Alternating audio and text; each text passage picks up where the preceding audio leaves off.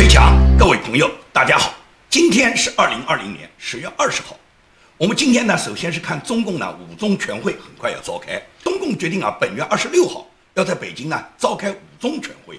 这个五中全会在中共历史上是有着重大历史事件发生的。那么本届五中全会呢，也引起人们极大的关注，也就是关注什么呢？关注会不会有新人推出。会不会习近平会安排一个储君，安排一个在二十大以后接任中共最高领导人的这个储君，有没有可能？那么在这个问题上，人们呢一直是猜不透。习近平因为他搞过终身制啊，他在二零一八年曾经通过人大改变了中国的法律，中国国家主席是终身制的啊，所以说习近平他是想谋求终身制，但是党内呢反对声音很大。习近平会不会装模作样弄一个所谓的储君来给大家呢平息一下大家对他的反对？而最终这个储君肯定是接不到班的，因为中国历史上任何做储君的，可以这样讲，基本上绝大多数的储君他们的下场都是非常悲惨的。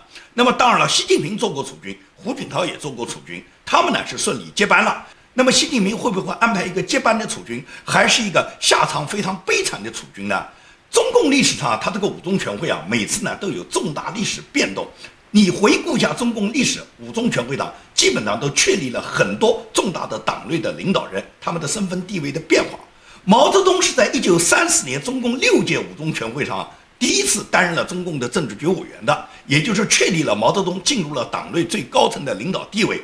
在这个之后，毛泽东就逐步在党内击败所有的竞争对手，毛泽东成为中国共产党里面的最高的领导人，而且这个领导人的地位，从他进入政治局以后，一直到他一九七六年死亡，他始终保持了他这个开国君王的这个历史地位，也就是在党内无可撼动的个人独裁的地位。这是指毛泽东，他也是通过六届五中全会才确立了他自己的党内的领导地位。那么七届五中全会呢，已经发生在中共已经见证了。中共建政以后打倒的中共最高的领导人就是国家当时就是当时的国家时任的副主席高岗。高岗和姚素时在五中全会上面盖棺论定，那时候高岗已经自杀了。那么虽然自杀，中共也要给他一个政治结论，认定高岗和姚素时是反革命集团。这是指中共的七中全会。到了八中全会的时候，林彪已经正式粉墨登场。这是和毛泽东在八中全会的时候。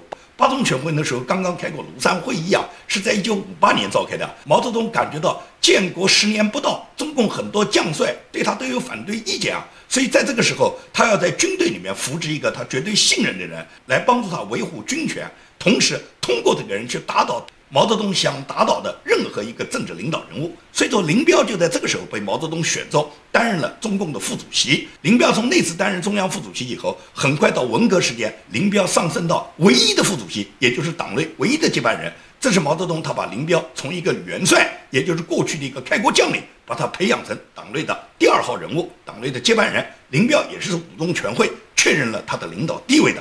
到了一九八零年，中共召开的十一届五中全会之后，就确定了华国锋下台。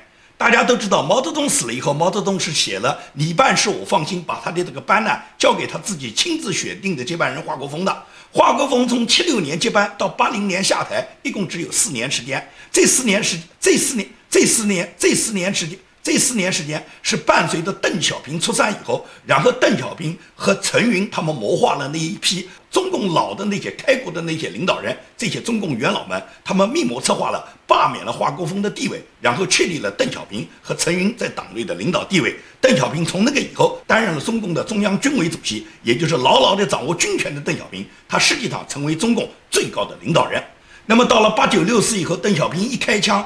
对广大的北京市民和北京群众一镇压以后，邓小平就感觉到这个血债不能我一个人背啊，你们都要有份啊。所以说，邓小平就在一九八九年当年十三届五中全会上面，他就辞掉了中央军委主席的职务，让江泽民接任。就是江泽民不光是接任了党的总书记，也接任了中央军委主席。讲起来，江泽民是三位一体，既担任了国家主席、党的总书记，又担任了中央军委主席，好像是最高的领导人。实际上，邓小平在没死之前。邓小平是控制到中国的政局的，江泽民也不过是邓小平指定的一个傀儡的领导人。在邓小平生前，他曾经还想过要把江泽民换掉的。但是不管怎么说，这一届五中全会呢，是邓小平辞职，让江泽民呢顺利呢接任了中央军委主席。这是指邓小平他把他的班交给了江泽民。那么江泽民担任这个中共的最高领导人，一直到邓小平死以后，隔代指定的胡锦涛，也就是江泽民根本没有权利来确认他的接班人。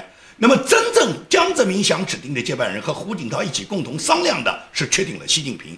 习近平也是在二零一零年中共十七届五中全会上面正式确认了他的储君地位，也就是不光他担任了国家的副主席，最重要的还让他担任了军委的副主席，也就是国家副主席、军委副主席通通确立由习近平一人担任以后，也就标志着习近平到十八大成为储君，接掌中共最高总书记的职务。这是中共五中全会的一个历史。那么本届五中全会，很多人就在这个上面对重大人事安排有过非常多的猜测，什么王岐山下台了，什么李克强靠边了，什么陈敏尔进入常委了，包括赵乐际退休了，这种说法都很多。那么中共的人事你是看不清的，因为中共呢，他这个重大人事变动呢，事先呢他不会给你什么证照。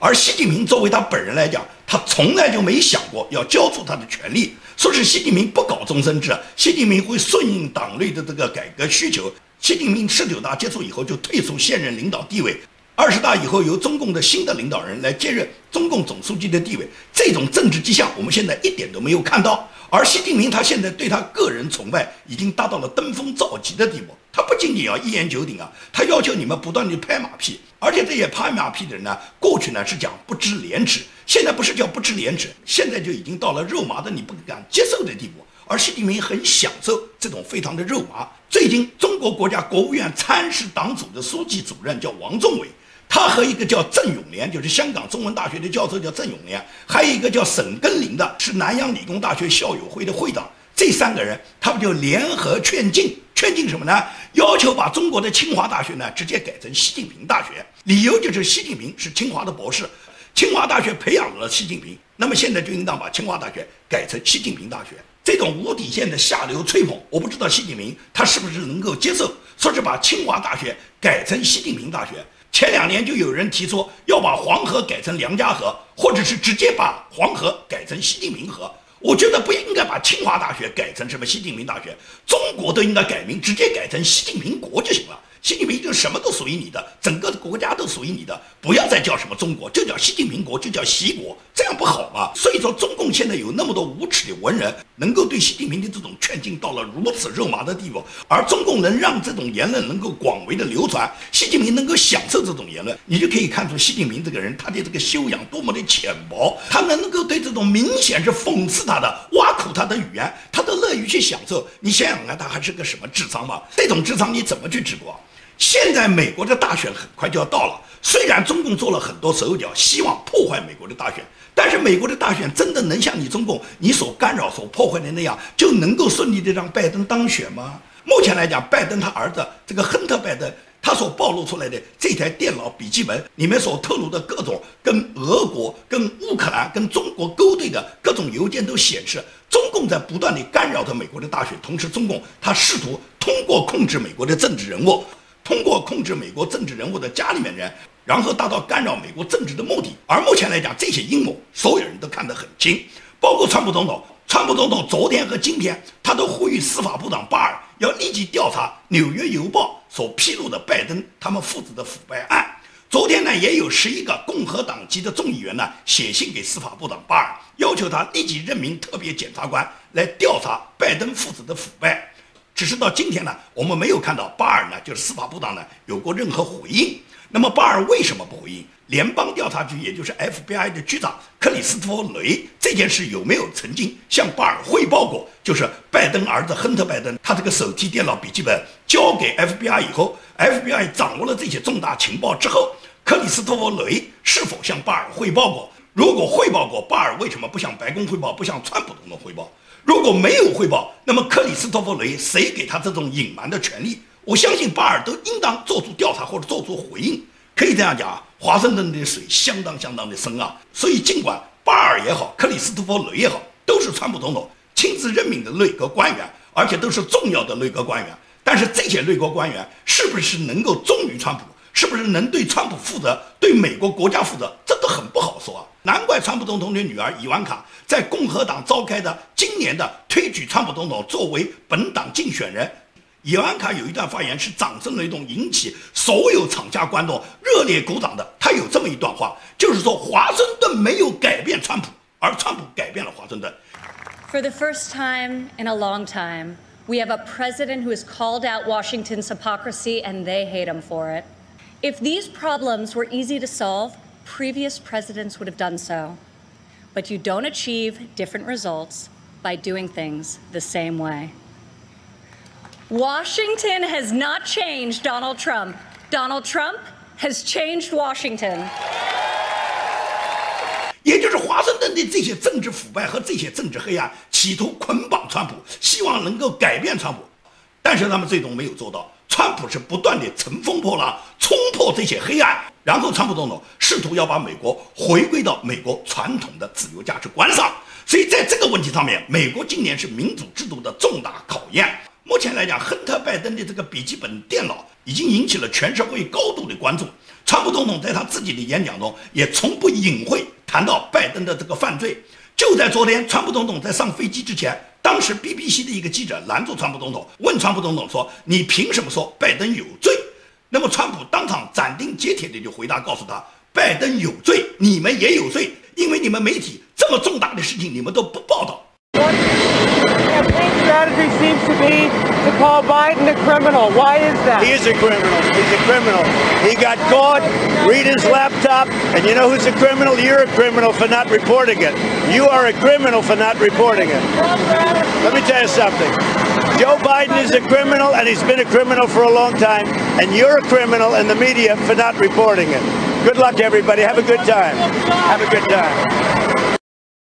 对于拜登儿子亨特·拜登这台笔记本电脑，这个坊间有非常多的阴谋论，说是这个笔记本电脑可能是俄国人盗取了亨特·拜登电脑笔记本里面的邮件，还有说是是俄川合作，是俄国人和川普合作。同时，也有人说这个电脑笔记本怎么能证明一定是亨特·拜登送到那个电脑店里面的？说不定是别人送过去的呢。但是现在网上就已经公布了，二零一九年 FBI。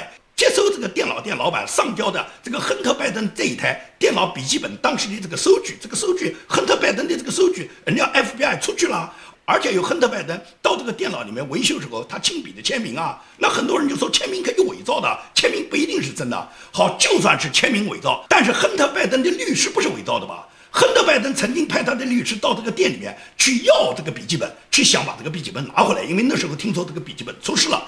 所以，亨特·拜登曾经派他的律师到这个店里面，跟这个店老板伊萨克想跟他去讨回这台笔记本电脑。那么，这个律师也是假的了。所以说，这些阴谋论是完全经不起推敲的。美国国会参议院国家情报委员会在昨天就表示，没有任何消息可以显示亨特笔记本里面的资料是来自俄国的虚假消息。这也就是美国参议院已经明确认定了。所以，坊间传出这种阴谋论是没有任何根据的。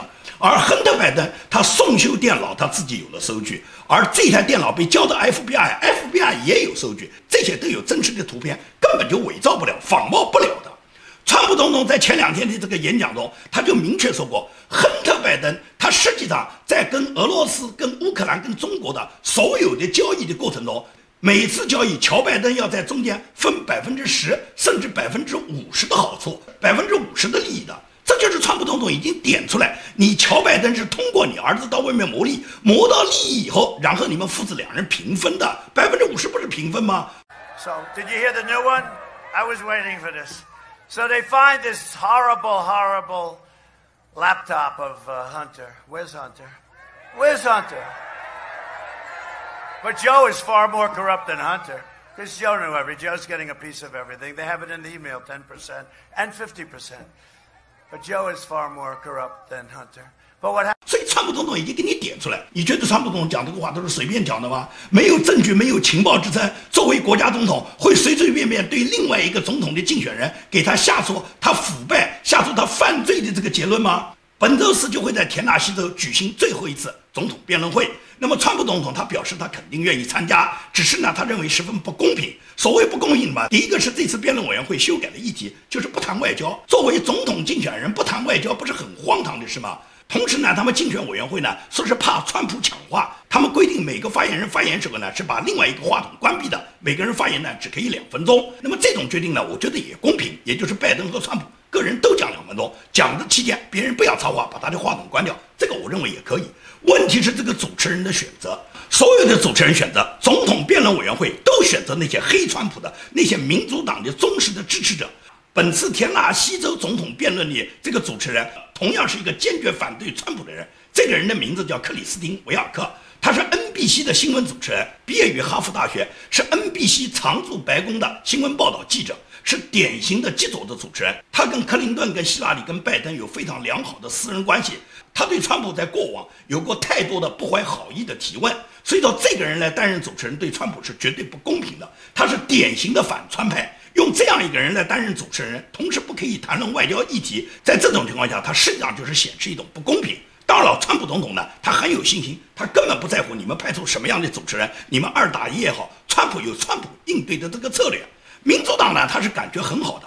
他不管拜登的儿子这个电脑门出现了多么大的事情，他们呢只是对这个电脑门的事情呢完全就是讳莫如深，拒绝回答。你像拜登，他从一个店里面出来，当时就有记者问他关于你儿子电脑笔记本被 FBI 扣住的问题，这个事情请你谈一下。拜登他只能摇摇手，掉头走人，他不敢讲。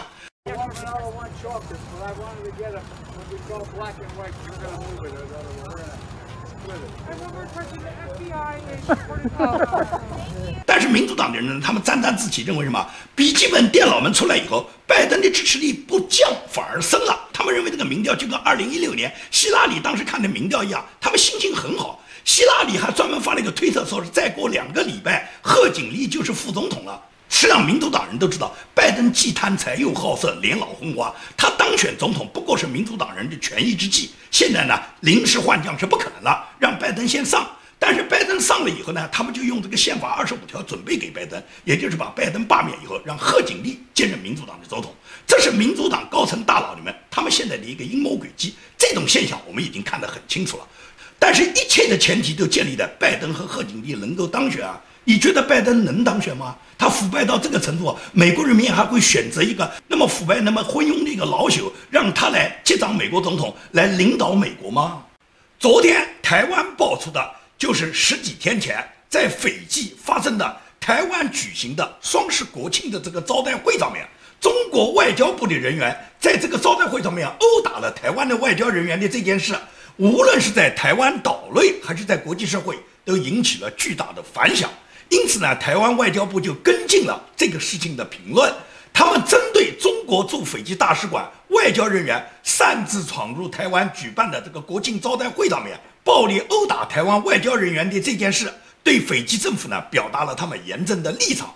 台湾外交部的发言人叫欧江安，他明确把中共他这个外交人员在斐济发生的这件事情，把它定性为中共的战狼外交，现在实际上已经上升到流氓外交。他们向斐济呢交付了相关的人证和物证，那么现在就看斐济的警方和斐济政府呢怎么处理这件事情了。我方已经很严正的，而且很完整的。向斐济方面来表达我国的立场，并且已经交付了相关人证跟物证。那目前呢，呃，是正由这个斐济的外交部跟警政署联手来处理当中，这是第一点。那第二点呢，要特别说明的是，斐济的外交部、警方等相关的单位呢，都有积极的进行斡旋，哦，积极的进行来处理，哦，并与我方保持沟通。我们看到了，就这个事件再次凸显了中国这个专制的政体，他们一个极为粗暴、野蛮而且霸道不讲理的一个本质。我们看到了战狼外交在这件事情上。已经转换成为了流氓外交，因为在外交场合上，外交使馆人员殴打另外一个国家的外交使馆人员，在整个国际外交史上面都是十分罕见的。但是中共他就可以在第三方国家发生对台湾外交人员进行当面殴打的事件，那么这件事情已经引起了国际社会极大的反感。而中共外交部呢，他真正有次什么，说是是台湾。他在斐济举办这个双十节国庆活动呢，是违背了一个中国的原则。什么叫一个中国？谁认可你是一个中国？台湾凭什么属于你一个中国的一部分？这是中共的一个强词夺理。无非中共动不动威胁台湾，就说他要打哇，说是无畏言之不预也。什么叫无畏言之不预啊？因为中共历史上呢，曾经在六二年中印之战和六七年珍宝岛之战。以及一九七八年中越之战之前呢，他们都说过“无畏言之不预”这个话。那么今天他们对台湾喊这个话，也就是他们对台湾发出的一种威胁和警告，好像就说他们在美国大选前后，他们就要对台湾动手了。对台湾动得了手吗？可以这样讲，台湾现在有相当一部分政治人物呢，他们还期待着川普败选，说是拜登上。我可以明确就说，拜登如果上台，中共是肯定敢打的，因为如果是拜登执政，中共攻打台湾，拜登政府是绝对不会对中国出兵，更不会干涉的。因为希拉里曾经就说过嘛，只要中国政府愿意免掉美国那个一万多亿的美国债券，那么你们打台湾，美国是不会干涉的。美国只要拿着一万多亿中国的债券做一个交易就行了。这是希拉里曾经在奥巴马执政时候担任国务卿时候，他本人就说过这个话。那么更何况现在拜登如果担任美国总统之后，中共就对台湾悍然进攻，然后进行武力统一。在这种状态下，拜登政府是不会出兵的。因此，中共肯定盼的拜登能够上位。拜登一旦上位呢，中共就可以对台湾动手了。这是中共呢期待的，拜登能够上位。如果拜登不能上位，那么中共对台湾能不能打呢？那么也有一种情况，也就是嘛，如果川普总统连任，但是呢，共和党丢掉两院，也就是参院和众院全部丢掉了，参院、众院全部丢掉的情况下，中共也敢打的。因为参院、众院都丢掉，就意味着参院、众院全是民主党执政。在民主党执政的情况下，尽管川普总统是当任总统，但是美国如果派兵在台湾跟中共公军开战的话，是需要得到国会批准的。那么没有国会授权，总统是很难能够调动美国军队跟中共直接开战的。所以中共就会利用参众两院如果被民主党掌控，中共还是敢打。所以说，在这种情况下，台湾的这些政治人物和台湾的民众，你们一定要认识到，现在中共他是把对武力台湾的这个宝压在美国民主党执政上。民主党如果执政，比方说民主党的总统或者民主党参众两院能够控制中共，他就敢对台湾，他就敢对台湾动手。到了这个时候还不明白吗？中共之所以敢在外交场合殴打台湾的外交人员，除了他的这个流氓霸凌之外，中共就是向台湾发出这个信号，他们对台湾就是要准备武力统一。这种武力统一最大的障碍就来自于美国。那么就看美国是民主党执政还是共和党执政了。民主党执政，中共百分之百敢动手的。那么如果川普执政，那么他们就没机会了。我坚信。川普总统如果连任的情况下，参众两院至少是肯定能保住参院，说不准众院也能够回归为共和党。一旦参众两院和执政的政府全部在共和党手上，那就不是你中共来消灭台湾的问题，那是美国消灭你中共的问题。中共能活几天都不一定。所以说，中共尽管在台湾的问题上不断的耍流氓，欺负人家台湾，但是我相信全世界维护正义和平的人都看得到中共的狼子野心。因此，美国今年的大选仅仅还剩半个月不到就要举行了，在这半个月之后，就会决定世界文明的走向，就会决定共产党什么时候灭亡。好，今天的节目就跟大家说到这里，谢谢大家。